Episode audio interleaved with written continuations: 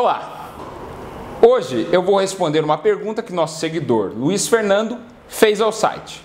Ele diz: Desde que o clima esfriou, estou tendo dores no peito. Você acha que é um problema de reumatismo ou o problema é cardíaco? Bem, primeiro de tudo, aconselho que procure um médico rapidamente, porque seu corpo está dando sinais que há algo de errado.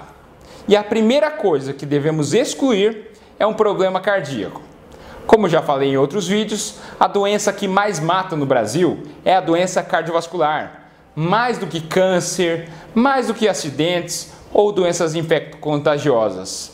E o frio é um dos gatilhos de angina, que é a dor no peito por causa de uma obstrução nas coronárias, que são as artérias que irrigam o coração. Veja nessa figura do clássica do grande néter.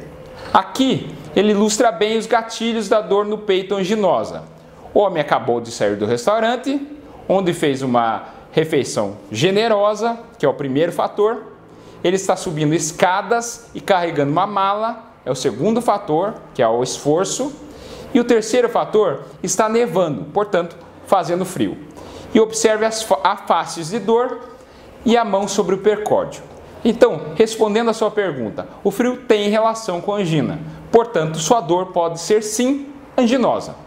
Para não ser sur surpreendido com um infarto ou outras situações, esteja com seu check-up cardiológico em dia. Meu nome é André Vambier, cardiologista. Esse é o cardiodf.com.br. Assista os nossos outros vídeos, curta e compartilhe. Muito obrigado.